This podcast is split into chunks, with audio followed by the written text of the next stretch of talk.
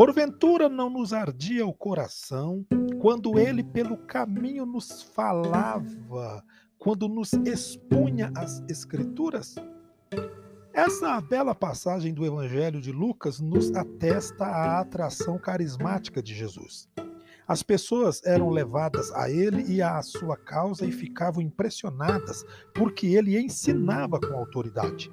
Na linguagem atual, diríamos que ele realmente sabia do que estava falando. A base para todo o ensinamento de Jesus e o que lhe deu autoridade foi seu conhecimento das Escrituras. Elas forneceram a base histórica e filosófica de seu empreendimento. O sucesso de Jesus ao articular sua visão é demonstrado empiricamente dois mil anos depois na permanente força do movimento cristão. Ninguém pode esperar ter o carisma e a atração que Jesus demonstrou. Nossos empreendimentos nunca obterão os resultados universais e eternos que sua grande organização alcançou.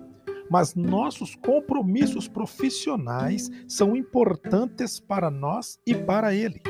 Jesus se preocupa com nossos sucessos e derrotas.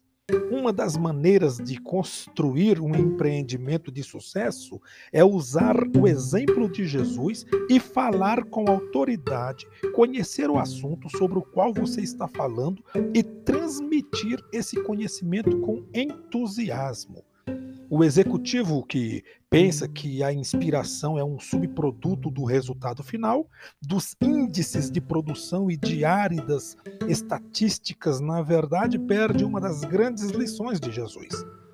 Lição essa também ensinada pela vida de muitos homens que construíram grandes negócios e todos os em todos os tempos. Eles tiveram um sucesso expressivo porque acreditavam ardentemente no que faziam e porque foram capazes de instilar um pouco desse entusiasmo em seus colaboradores. De Thomas Edison a Lila Louca, os grandes líderes de negócios dos Estados Unidos e outros países ensinaram com autoridade eles não apenas sabiam do que estavam falando, como desenvolveram um estilo de comunicar o que queriam que a imitava o ardor que Jesus despertou naqueles dois homens a caminho de Emaús. Assim, Quer o empenho de sua empresa em particular seja canalizado para apenas produzir pequenas coisas, quer a empresa seja um empreendimento bem mais fascinante, você precisa conhecer e partilhar com as pessoas que nela trabalham a história e a importância de sua empresa.